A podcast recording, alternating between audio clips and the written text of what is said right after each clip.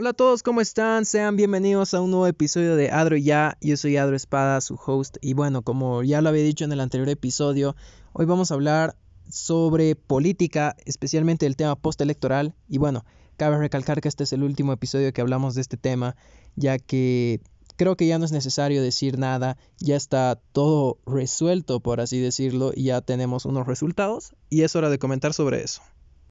Ya pasaron cinco días de las elecciones generales 2020, una elección que ha sido postergando debido al tema de la pandemia, pero finalmente se pudo cumplir la obligación ciudadana el 18 de octubre y estábamos expectantes a los resultados que nos iba a dar nuestra elección.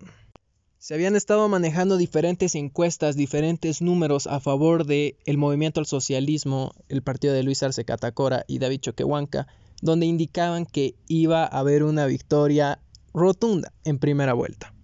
Algo que pensábamos que iba a ser imposible ya que Mori, la empresa que estaba haciendo las encuestas, estaba envuelta en serie de críticas y de observaciones de parte de la población, cosa que no le daban completa fe a los resultados que publicaba, pero lamentablemente estuvo más cerca que cualquiera de todos nosotros. Con solamente una diferencia de 2%, CS Mori anunciaba antes de las elecciones generales que el MAS iba a ganar en primera vuelta y bueno, así fue.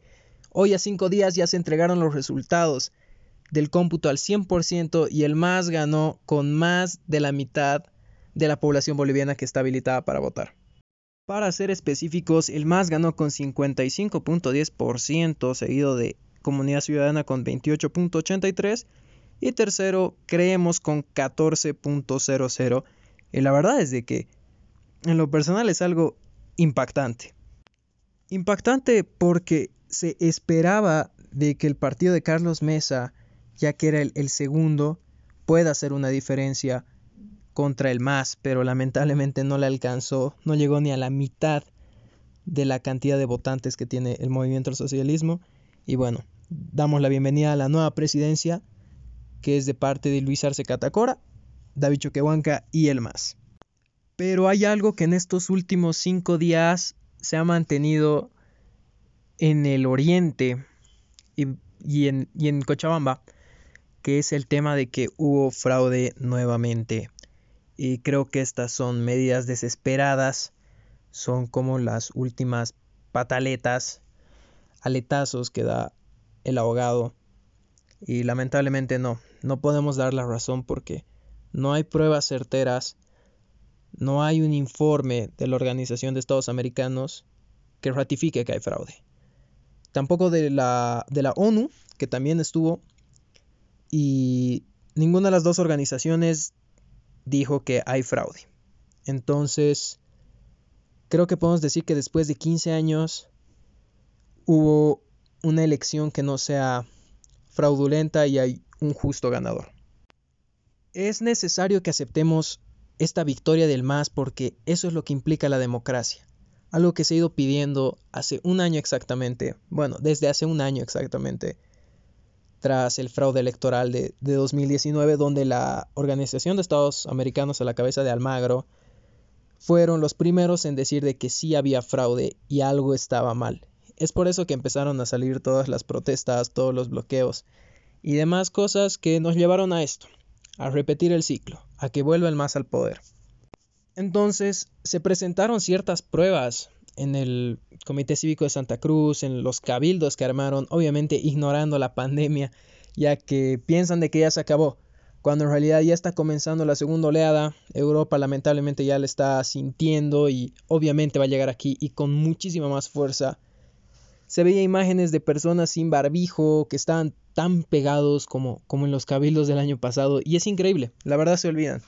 Y veía una publicación en Facebook que quisiera resaltar y decir, ojalá hicieran cabildos así, ojalá se juntaran y gritaran y protestaran por los incendios que están acabando con su departamento y con su país, aunque no quieran, Bolivia es su país, no se van a independizar, es algo ridículo, es completamente ridículo. Así que en vez de estar protestando por unos resultados justos, por no darles el gusto, por haber votado por el tercero y que se sientan mal porque obviamente iban a perder y ahora quieren votar por el segundo, ya es tarde. Mejor protesten por los incendios que se está avanzando, están avanzando en el país y, están consumiendo su departamento, están consumiendo nuestro país. Al final, el aire contaminado es en Santa Cruz y no aquí en La Paz. Volviendo al tema de las, de las pruebas presentadas, fueron actas. Y bueno, siempre hay una persona que es observadora y publicó en Facebook y lo publicaron varios medios de comunicación y periodistas. Y es que se presentaron actas de las elecciones pasadas, donde estaba el, el movimiento de tercer sistema, donde estaba Bolivia dijo no. Y es increíble, o sea, ¿qué están presentando? Ya son muchas medidas desesperadas.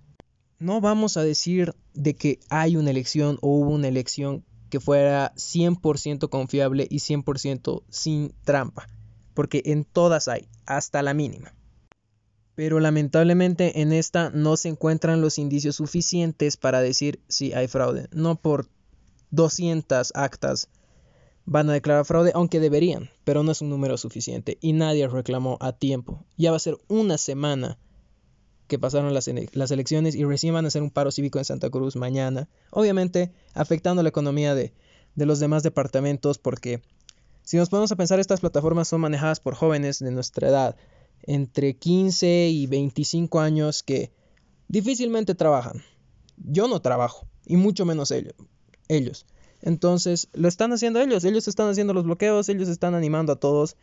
Y bueno, los que se afectan son las familias que trabajan día a día, como fue el año pasado, porque hubo un parón de economía fuerte, ya que fue un, un paro colectivo entonces yo me acuerdo que no había cosas en el supermercado y probablemente venga algo así eh, a menor escala porque solamente le están acatando Santa Cruz y probablemente también Cochabamba y posiblemente también Potosí. Aquí en La Paz no hay nada de eso, aquí creo que somos un poquito más lógicos y aceptamos la democracia tal y como es, aceptamos los resultados y aceptamos que lamentablemente perdió el equipo, por así decirlo, que quería ganar y, y bueno, así es todo.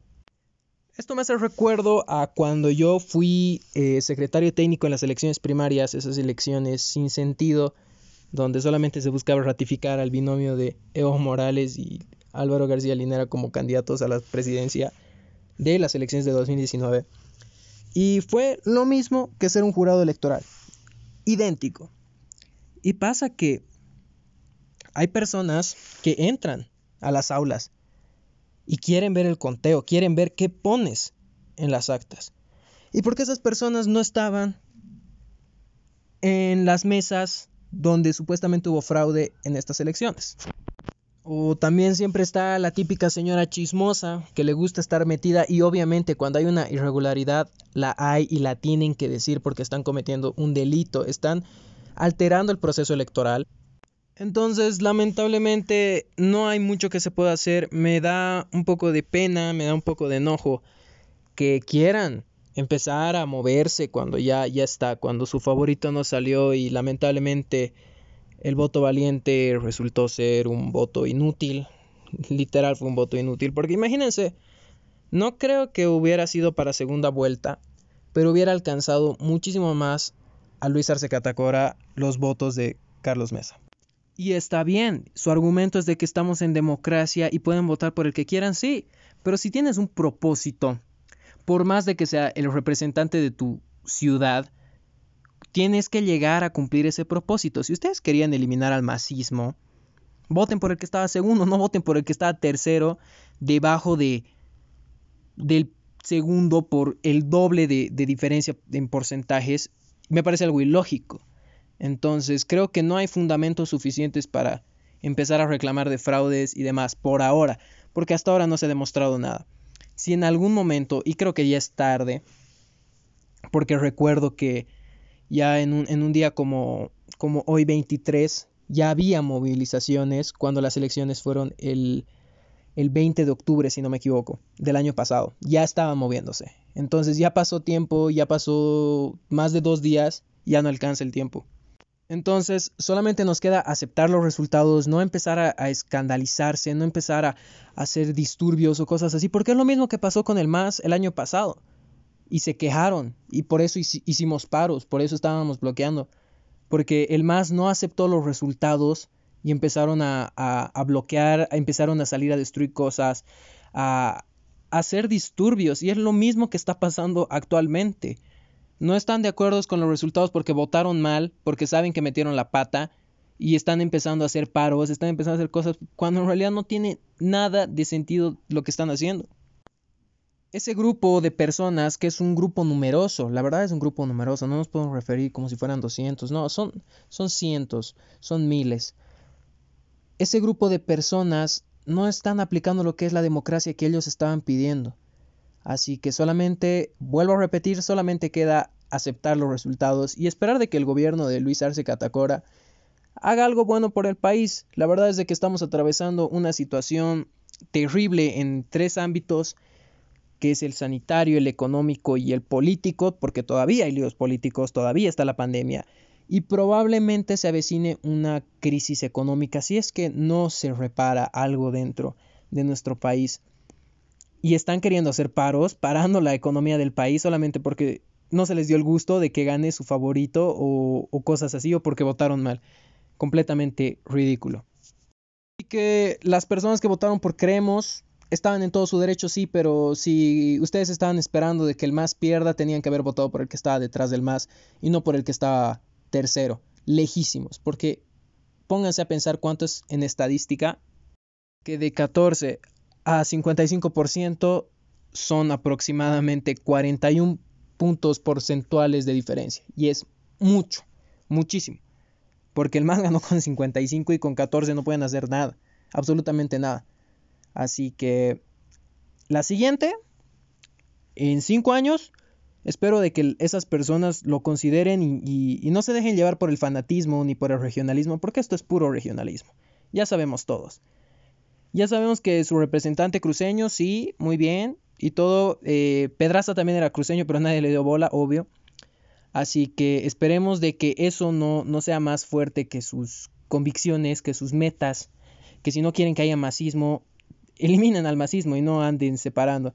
Y esto igual es una reflexión para, para, para todos.